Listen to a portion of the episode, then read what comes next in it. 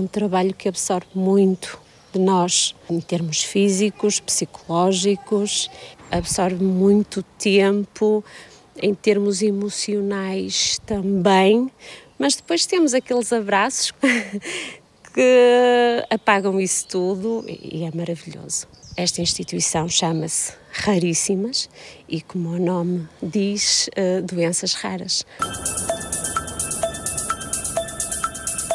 Quando é que uma doença é rara? Porque é que são quase todas de origem genética? Como se faz o diagnóstico? Como se tratam? Que suporte social exigem?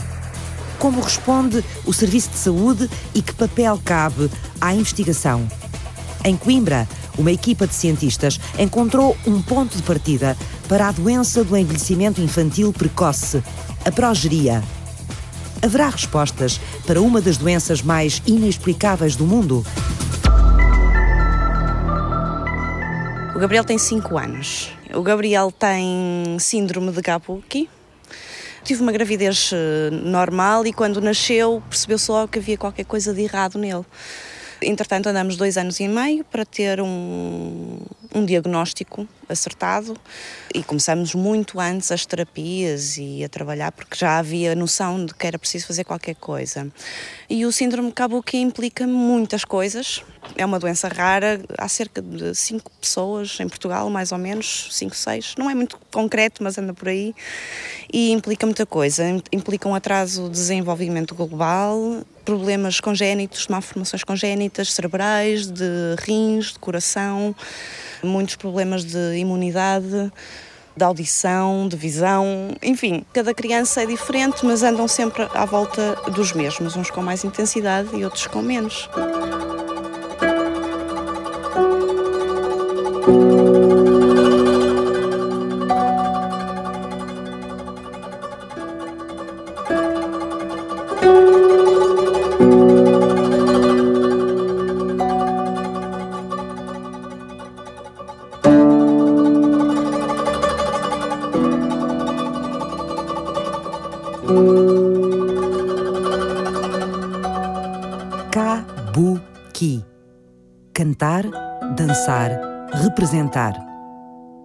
A doença foi buscar o nome a uma das mais antigas formas de representação japonesas.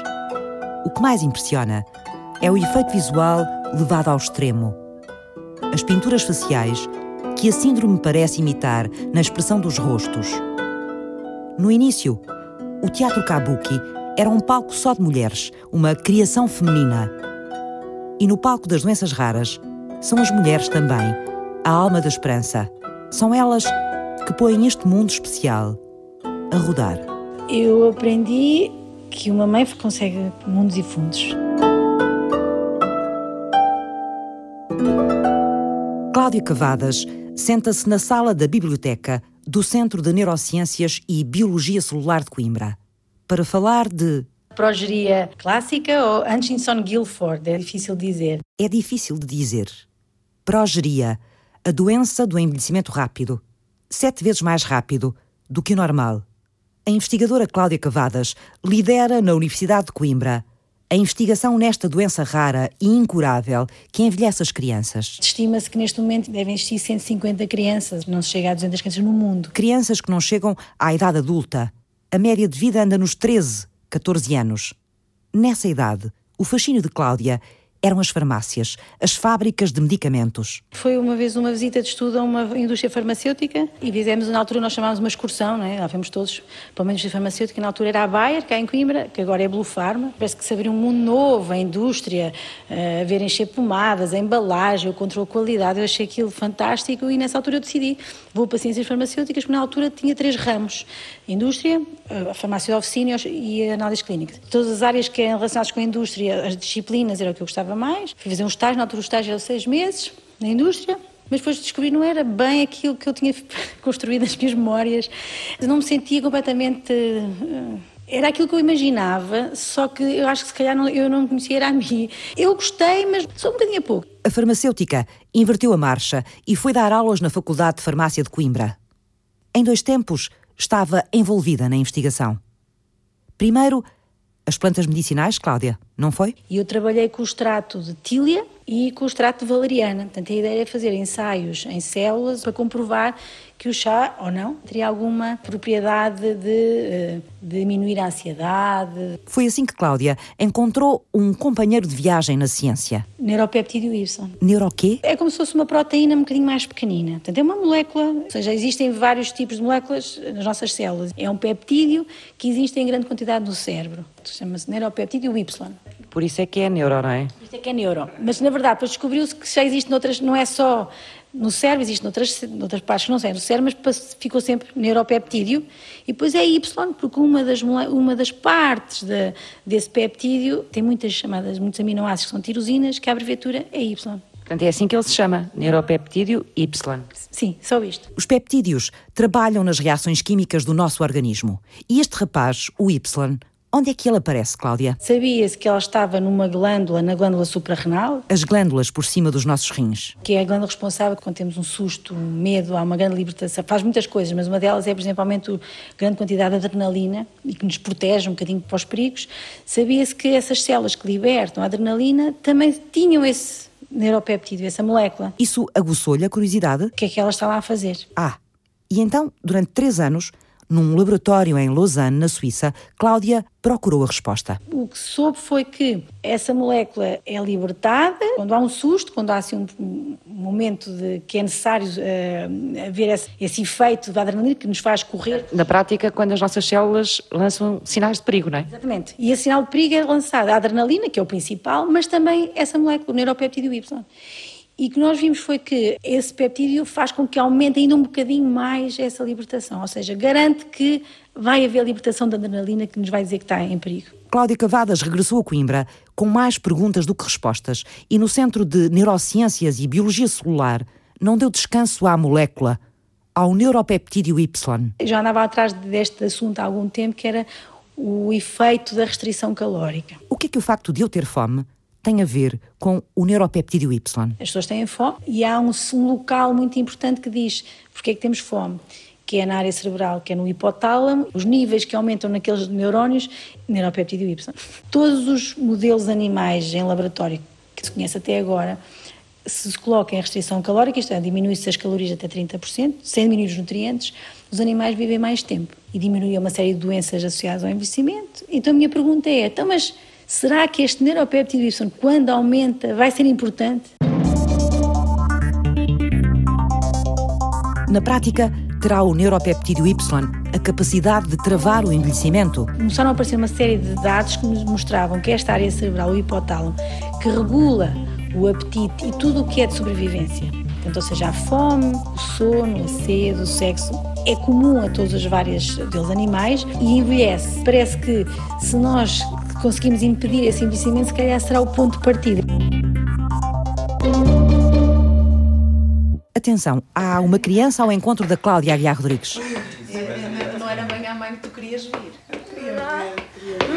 Ah, é o microfone, vermelho, da Antena 1. Pois, eu bem parecia que tu estavas a ver. É, ah, epá, tecnologia é contigo, não é?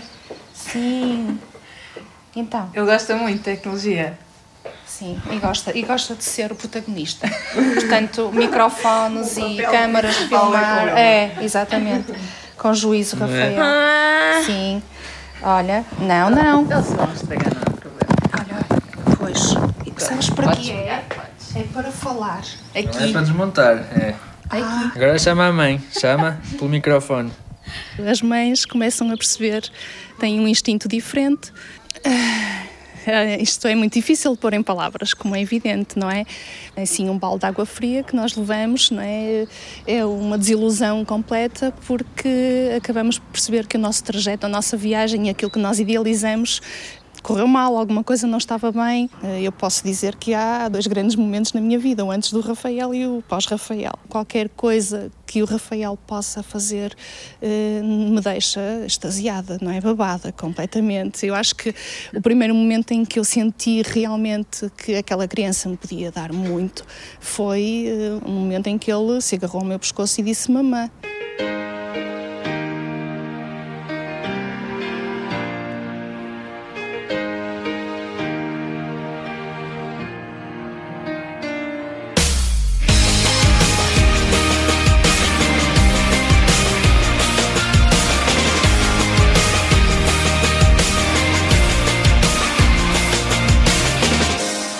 Centro Raríssimas da Maia, não há meninos raros, há meninos super raros. 14 super-heróis dos 2 aos 14 anos. E as mães deles, Cláudia, com poderes especiais. Ele é, é assim mais exuberante, não é? Ele é ele adora, ele adora um bom espetáculo, não é? Olha, tan. Olha, mas tens que olhar para mim e tens que fazer também, sim? Patrícia Miranda é a mãe do Gabriel, que tem agora 5 anos. Teve uma gravidez normal, mas no parto descobriu que afinal a viagem ia ser diferente. Havia um novo passageiro, o síndrome de Kabuki. Implica um atraso de desenvolvimento global, problemas congénitos, malformações congénitas cerebrais, de rins, de coração, eh, muitos problemas de imunidade, de audição, de visão, enfim, são vários os, os, pontos. Cada criança é diferente, mas andam sempre à volta dos mesmos, uns com mais intensidade e outros com menos. No princípio foi ainda mais difícil porque o diagnóstico tardava e só quando o Gabriel fez dois anos é que a diferença teve finalmente um nome. Foi no centro raríssimo da Maia que tudo mudou. O Gabriel neste momento já começou a andar o ano passado.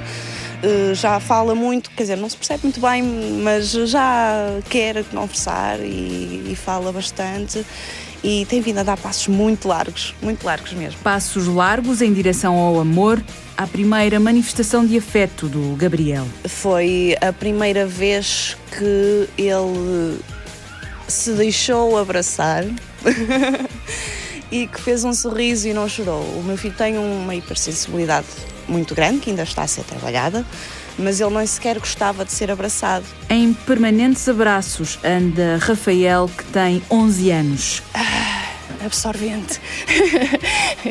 é, é um menino que passa o dia a dar abraços e beijos e que tem um carinho muito grande por toda a gente e que é contagiante o riso que ele tem. Por onde ele passa deixa felicidade, sem dúvida. A felicidade é uma das características do síndrome de Engelmann. Anabela Soares, a mãe, convive há 11 anos com os abraços, mas deixa o desabafo daqueles primeiros dias em que o mundo ficou de cabeça para baixo. É uma desilusão completa porque acabamos por perceber que nosso trajeto, a nossa viagem e aquilo que nós idealizamos uh, correu mal, alguma coisa não estava bem. Depois surge necessariamente a culpabilização, Eh, até à consolidação. É um processo complicado, mas também eh, acho que é importantíssimo, não só para nós, enquanto pessoas, conseguirmos superar essa fase, mas também para o próprio desenvolvimento da criança, porque a partir do momento em que os pais aceitam, em que os cuidadores aceitam, a criança tem outro mecanismo para poder desenvolver as competências, não é? Os mecanismos estão limitados. Anabela Soares fala numa luta de anos com uma legislação que está escrita mas que não é praticada. Nós não podemos depender única e exclusivamente de, das ajudas eh, que o Estado promove, não é? Porque isso é manifestamente insuficiente. O Rafael estaria na cadeira de rodas, lá está, como o médico previu. E só para lhe dizer assim mais ou menos uns valores. 400, eh, 500 euros por mês. Para além da fisioterapia e das sessões de terapia da fala, há ainda a dificuldade da escola.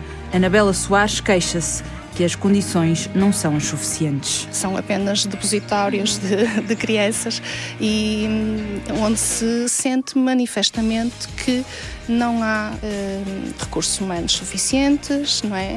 recursos financeiros suficientes, que há muitas vezes falhas na articulação entre os diversos contextos onde a criança se, se desenvolve, não é? O caminho é longo em direção a um futuro que é todos os dias antecipado por Patrícia Miranda. Penso muito no futuro de Gabriel. Uh, penso em fazer tudo por tudo para que ele seja um, um adulto autónomo.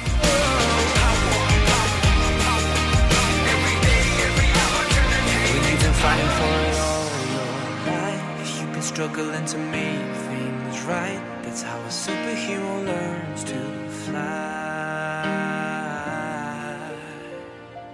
No Centro de Neurociências e Biologia Celular da Universidade de Coimbra, a equipa da investigadora Cláudia Cavadas descobre que o neuropeptídeo Y, no hipotálamo, ativa a autofagia das células. O processo através do qual as células se limpam e se reciclam, comendo o seu próprio lixo aquilo de que não precisam e que pode pô-las doentes.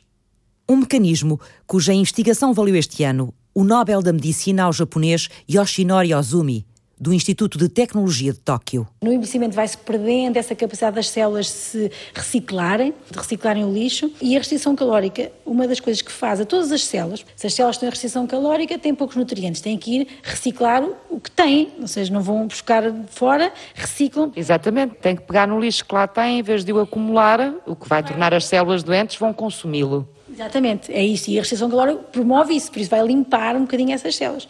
E o que nós vimos foi o neuropéptido Y, que nós colocamos nas células, faz exatamente a mesma coisa. Para comprovar se o neuropéptido Y retardava o envelhecimento, Cláudia Cavadas precisava de fazer experiências com ratinhos de laboratório que envelhecessem rapidamente. Ratinhos com progeria a doença do envelhecimento prematuro. Foi um bocadinho uma aflição porque eles são muito, muito frágeis, são são velhinhos. E isso foi uma dificuldade para nós trabalharmos com estes animais. Teve que ir à procura de perceber mais sobre a doença? Claro, aí foi quando nós nos metemos na doença uh, a fundo e perceber um bocadinho melhor o que é que, o que, é que era a doença. Depois fomos mostrar os, alguns resultados nos Estados Unidos a uma reunião da Fundação Americana de Progeria, que, é liderada e foi fundada pelos pais de uma criança que tinha progeria. Pronto, e é que nós percebemos que mundo é este, que, que doença era esta. O que é que a Cláudia aprendeu sobre a doença? Eu aprendi que uma mãe faz consegue mundos e fundos. Uh, pronto, isso foi uma coisa muito. Mundos e fundos como? Aquela mãe, a Leslie Gordon, descobriu que o filho tinha esta doença, na altura não sabia o que era. Uh, ela é pediatra, o marido também, e que basicamente viram que era uma doença que não se conhecia, nem se sabia na altura que era genética, estava pouco descrita e foi uma doença muito rara. Em 1996, a maior alegria da minha vida veio ao mundo, o meu filho Sam. Menos de dois anos depois, eu enfrentava algo impossível de imaginar: encontrar a causa, o tratamento e a cura para uma doença fatal de envelhecimento rápido, chamada progeria. A pediatra e mãe Leslie Gordon lidera a Fundação de Pesquisa da Progeria nos Estados Unidos. As crianças com progeria morrem de ataques cardíacos e de acidentes vasculares, numa média de idades de 13 anos. A doença cardíaca é uma forma prematura de esclerose arterial. Este tipo de arteriosclerose afeta normalmente milhões de pessoas, mas nos seus 60, 70 ou 80 anos. A progeria é incrivelmente rara. Afeta apenas uma em cada 18 milhões de pessoas. No TEDx de Charlottesville, na Virgínia, há três anos, Leslie contava a experiência dela, como se levanta uma vida do zero. Não havia causa conhecida, não havia tratamento e, principalmente, não havia saída. O que é que se faz quando não há saída? Bem, Vamos sempre em frente. Eu e o meu marido decidimos equipar-nos contra a doença, vencer a progeria. Só se aproxima deste mundo e desta realidade da progeria porque precisava de uma doença que envelhecesse os seus ratinhos rapidamente. Como é que mergulha tanto dentro deste mundo? Porque só ia à procura era de perceber como é que o seu neuropeptídeo Y funcionava. Acabou num mundo completamente diferente completamente diferente. Percebeu exatamente o percurso é este, ou seja, foi quase como à procura de um modelo e depois de repente estou a ser financiada neste momento pela Fundação de Progeria Americana. A investigação de Cláudia Cavadas é suportada hoje pela fundação que Leslie Gordon criou.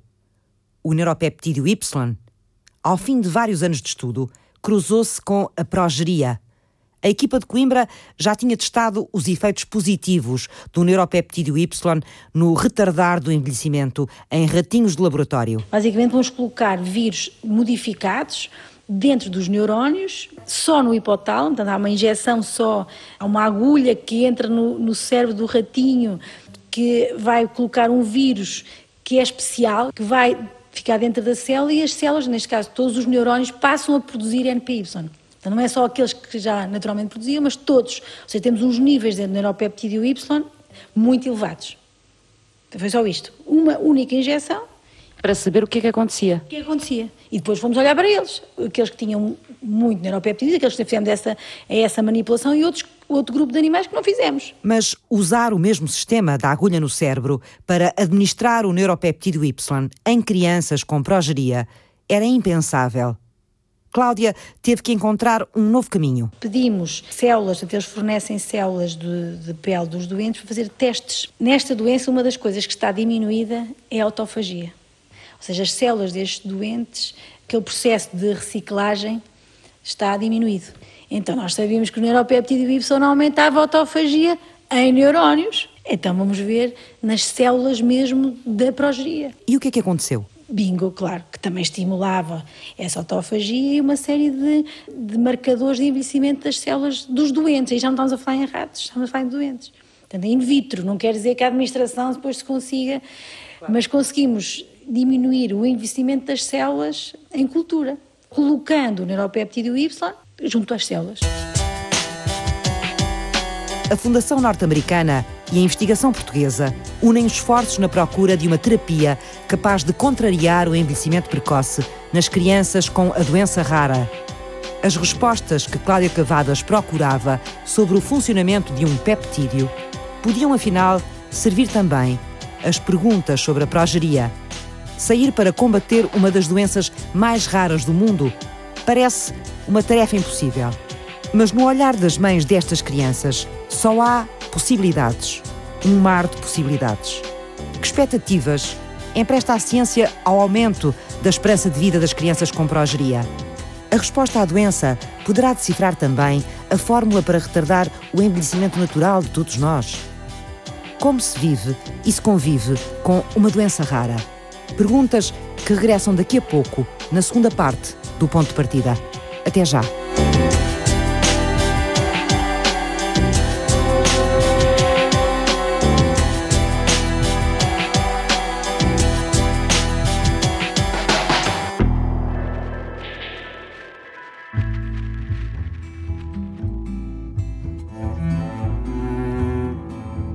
Imaginamos um filho diferente dos outros. Crianças raras. O pediatra dizia que havia um ligeiro atraso, mas que não era nada de preocupante.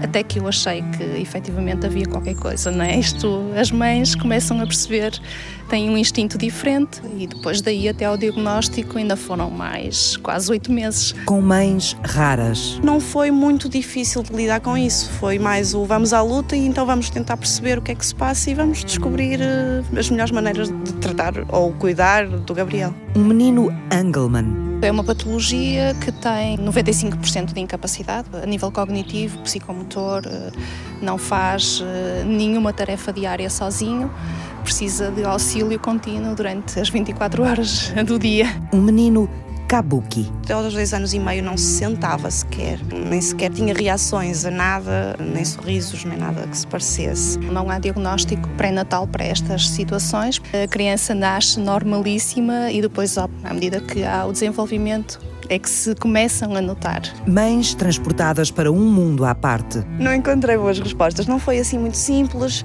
Resolvi entrar em contato com a Raríssimas e começou a ser um bocadinho mais simples, porque comecei a perceber que havia um mundo à volta das doenças raras que eu não, não conhecia, não é? E que a maior parte das pessoas não conhece. A opinião dos médicos é sempre muito técnica, não é muito impessoal. E dizem-nos sempre que a criança vai ser totalmente dependente, deixam-nos completamente arrasados no primeiro momento no fundo, acabam por fechar algumas portas que se poderiam abrir de uma outra forma. Mães que procuram conforto na Raríssimas. Cuidaram de mim como mãe também, que era muito importante para me manter equilibrada e para hum, conseguir seguir o caminho. Foi-me dito que o Rafael nunca iria sair de uma cadeira de rodas e que ia ser dependente de mim a vida toda. Neste momento, o Rafael é mais ou menos autónomo na marcha, come sozinho, devidamente supervisionado, eh, dá-nos coisas que nunca pensei que pudesse dar. Que reinventam a felicidade aprendi a ser feliz, que era uma coisa que eu não sabia. Aprendi a valorizar eh, coisas muito pequeninas, uma simples conversa, uma risada, um, um momento qualquer chega para, para sermos felizes, não é preciso mais. Posso dizer o mesmo, acho que sim. É uma felicidade totalmente diferente do conceito que tinha anterior, naturalmente. Claro que há muitas preocupações, porque há, há muitos impedimentos, não é? Sempre. Na escola, impedimentos para aceder a ajudas técnicas, a produtos de ajudas técnicas que as crianças precisam, impedimentos no estacionamento, impedimentos coisas muito simples, em termos os direitos que ele tem por direito, que estão escritos, mas que nunca são cumpridos e são sempre lutas muito grandes, constantemente. Não deixei de trabalhar. Tenho sempre que me ajustar aos horários que me são impostos, porque tenho uma, uma profissão que vai mudando gradualmente o horário de trabalho. Professor, pronto, gerir o dia a dia de uma forma mais ou menos plena. A escola foi um ponto fundamental. O núcleo da sala, a professora, as auxiliares, são pessoas incansáveis e lidam todos muito bem. Pois há um lado burocrático muito complicado. O Gabriel tem direito a uma, um auxiliar que esteja com ele e nunca existe. Isso dificulta toda a sala de aula, dificulta a professora porque não consegue estar com os meninos todos, dificulta os outros meninos, dificulta o Gabriel porque acaba por não ter um, não usufruir da sala de aula como deveria usufruir. Nós não podemos depender única e exclusivamente das ajudas eh, que o Estado promove, não é? Porque isso é manifestamente insuficiente. E só para lhe dizer assim mais ou menos uns valores, 400, eh, 500 euros por mês. Para mim acho que é a parte mais dura de lidar, porque tudo é muito caro. As terapias são absurdamente caras, por exemplo, aparelhos auditivos, e não há dinheiro que chegue. E eu deixei de trabalhar para poder acompanhar o Gabriel. O Estado dá uma bonificação por deficiência, uma bonificação que não serve sequer para comprar as fraldas. A sociedade portuguesa ainda tem um caminho muito grande a percorrer, com a diferença, com a diferença. Tudo o que é diferente nos causa repulsa, independentemente do aspecto físico ser mais ou menos bonito, eh, mas tudo o que é diferente eh, causa-nos eh, causa estranheza. A minha maior preocupação é quem vai cuidar dele quando eu não estiver cá. Essa é a minha preocupação sempre. Como é que é a vossa relação? é de mãe galinha, galinha, galinha, o mais que pode haver, com muita disciplina, porque é necessária. A nível de comportamento é muito rebelde mesmo e desafiador e é muito difícil, mas de qualquer das formas é uma relação muito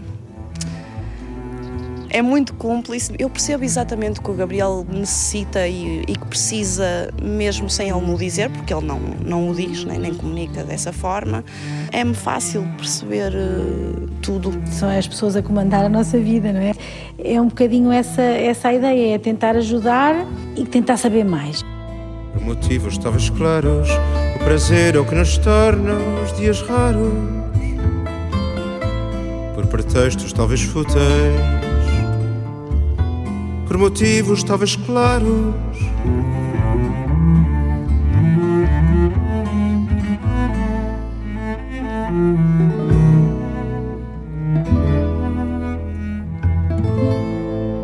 No Centro de Investigação em Neurociências e Biologia Celular da Universidade de Coimbra, a equipa liderada por Cláudia Cavadas investiga uma das doenças mais raras do mundo, a progeria, o envelhecimento precoce infantil crianças que envelhecem sete vezes mais depressa do que as outras. Neste momento, o que nós estamos a fazer é confirmar que aqueles resultados que nós tivemos com as células que se confirmam in vitro. Cláudia tem um ano pela frente para testar e provar que um peptídeo, uma molécula que produzimos no cérebro, chamada neuropeptídeo Y, consegue combater o envelhecimento e manter viva a esperança de que este peptídeo é capaz de abrir caminho a um tratamento para a progeria testes que são feitos em modelos animais, em ratinhos de laboratório. Agora, com um modelo mais parecido ainda, portanto, melhor ainda que o anterior. A diferença é que é como se estivéssemos a colocar mesmo a alteração genética igualzinha à humana nestes animais. O outro era uma modificação, não era bem, bem o melhor modelo. Mas agora,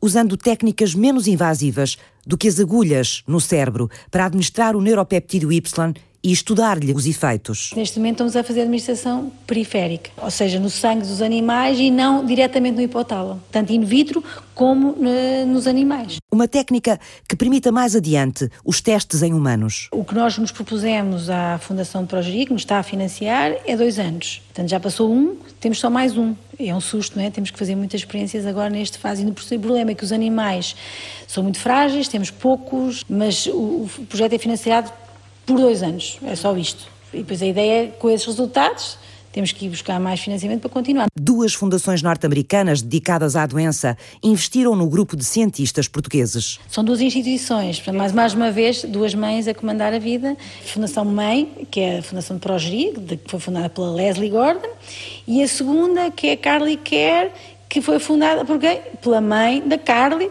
que tem a doença de progeria. São as duas americanas. E os médicos? Como é que eles enfrentam as doenças raras? As doenças raras acabam por ser. eh, Como, como é que eu hei de dizer? Luísa Pereira, médica internista. Eu acho que durante a nossa formação na, na faculdade, nós não somos muito alertados para a situação de doença rara ou de pensar de uma forma para estabelecer um diagnóstico de doença rara. Habitualmente, a maneira como somos formatados é para tentar perceber o que é frequente é frequente e se calhar as doenças raras não terão uma prioridade na maior parte dos currículos de formação a nível de ensino universitário. As doenças raras, apesar de tudo, ficam um bocadinho maltratadas no meio deste processo e é importante depois conseguirmos alertar as pessoas para doenças que se calhar não são assim tão raras. São é difícil diagnóstico e ficam um bocadinho perdidas na, na marcha diagnóstica que habitualmente nós fazemos e na, na nossa maneira de pensar e de raciocinar sobre as doenças e sobre os doentes. Luísa seguiu o caminho difícil das doenças raras na formação como internista durante cinco anos.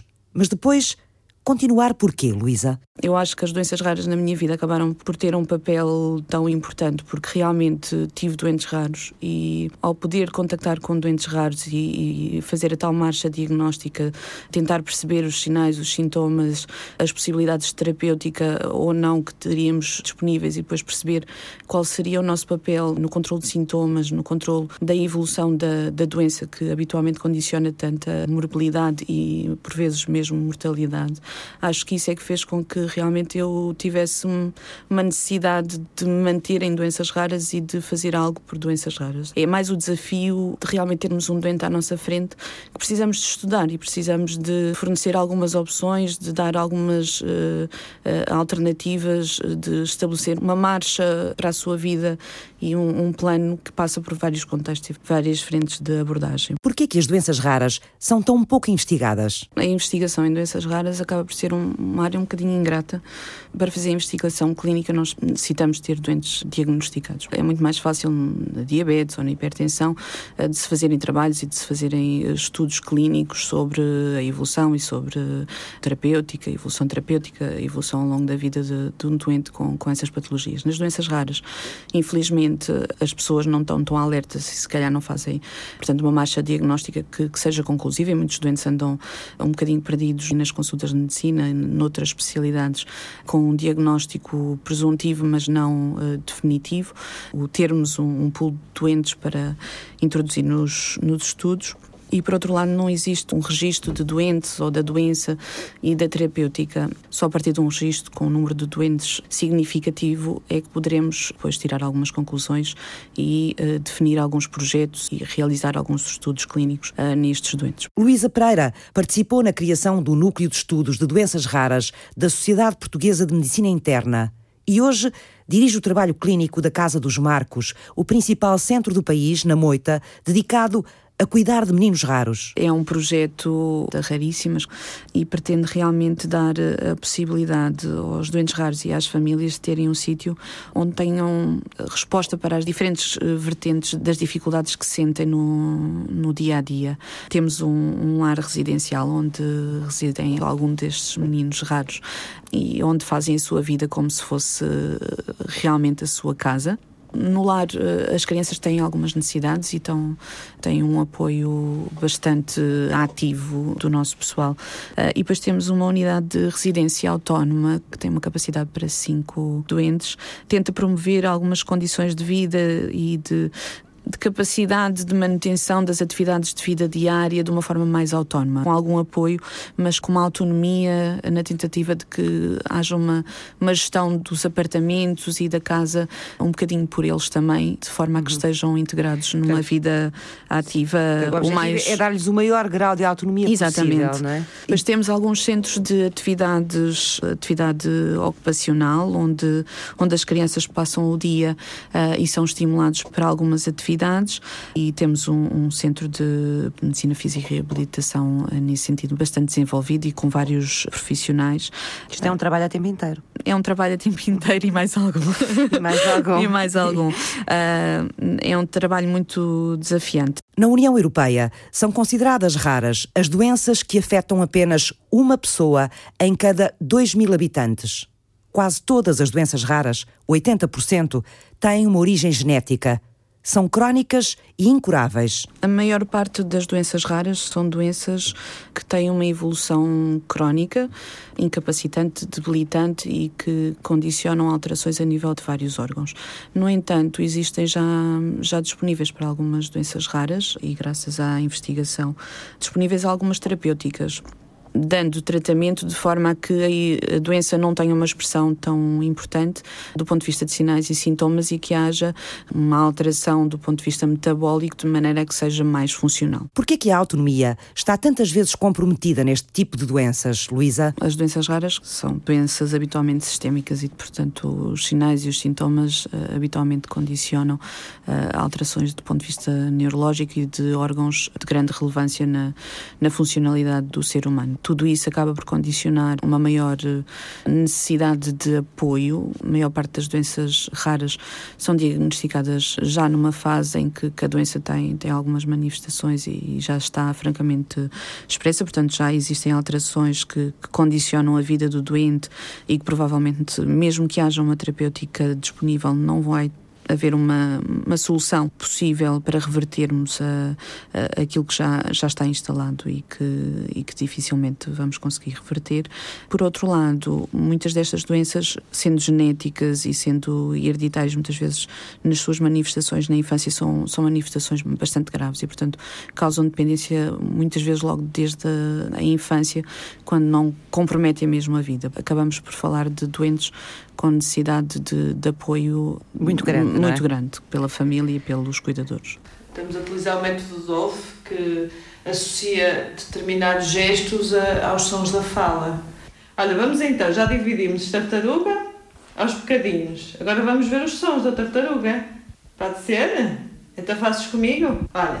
Tar. Olha, mas tens que olhar para mim e tens que fazer também, sim? Sim. Olha. Tar. Tá. Olha. Lu.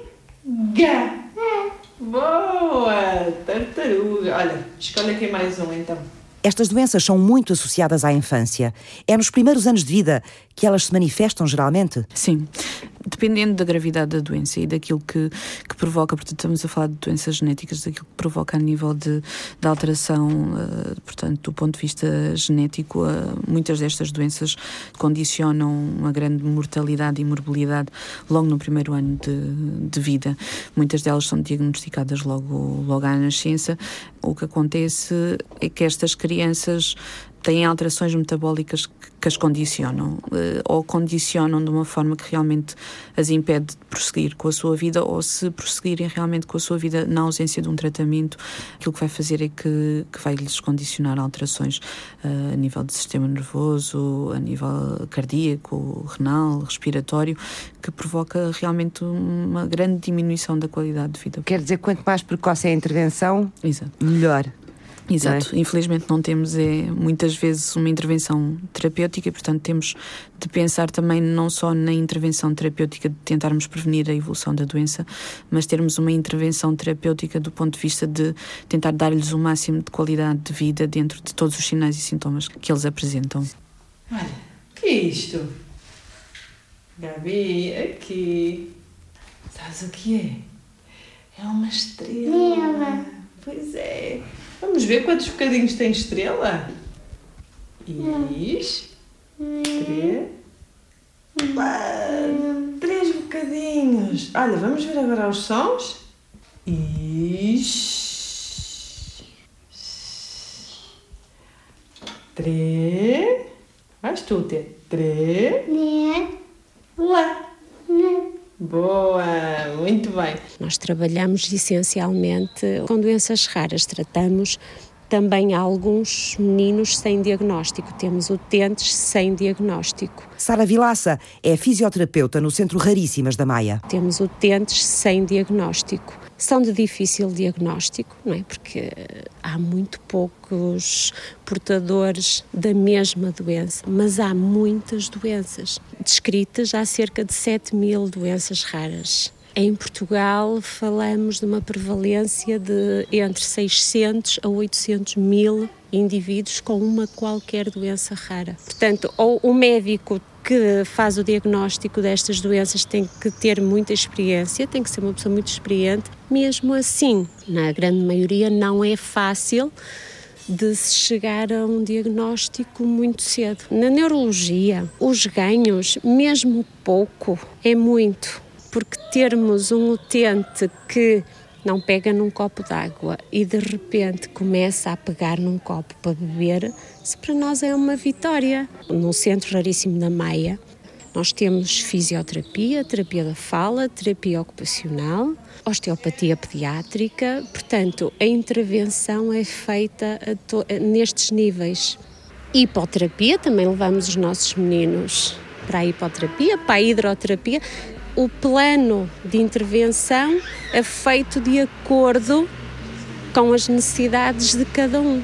Nós, de certa forma, envolvemos-nos sempre, porque não temos um botão de on e off. Quando temos crianças que estão deslocadas de, da sua origem, acabamos por nos ligar mais, não é? Porque também damos aquele apoio pessoal quanto mais pequena é, é a criança, quanto mais cedo começa a intervenção, mais ligação há, não é? Porque nós acompanhamos muito de perto o crescimento, a evolução.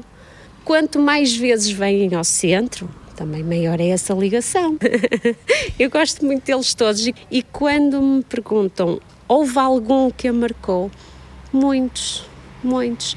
Mesmo dentro do mesmo síndrome, temos que perceber qual é uh, o grau do dano. Na maioria dos casos, uh, terão que ter sempre uma supervisão. Menos casos, mas existem, em que têm uma autonomia profissional, Sim, mas esses casos são muito são poucos. Criar um registro dos doentes raros em Portugal, que ainda não existe, permitir a partilha de informação entre os médicos que pouco conhecem estas doenças. Evitar os diagnósticos tardios que penalizam os doentes raros para o resto da vida. E estimular a investigação destas doenças. Tudo isto levou à criação dos Centros de Referência para as Doenças Raras, uma organização ao nível do sistema de saúde há muito tempo reclamada pelos especialistas e pelas associações.